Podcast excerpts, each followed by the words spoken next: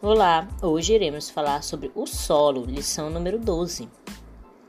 O solo é a camada mais externa da superfície da Terra e é formado por água, ar e nutrientes. Ele é considerado a base para a vida, pois fornece condições de desenvolvimento para os seres vivos, abrigo e alimentação, como é o caso do ser humano. Há diferentes tipos de solo, como o arenoso e o argiloso Cada tipo de solo apresenta características diferentes, diferentes tipos de plantas e de animais que se adaptam ou não aos vários tipos de solo. Isso significa que o solo define qual tipo de vegetação que poderá se adaptar a ele.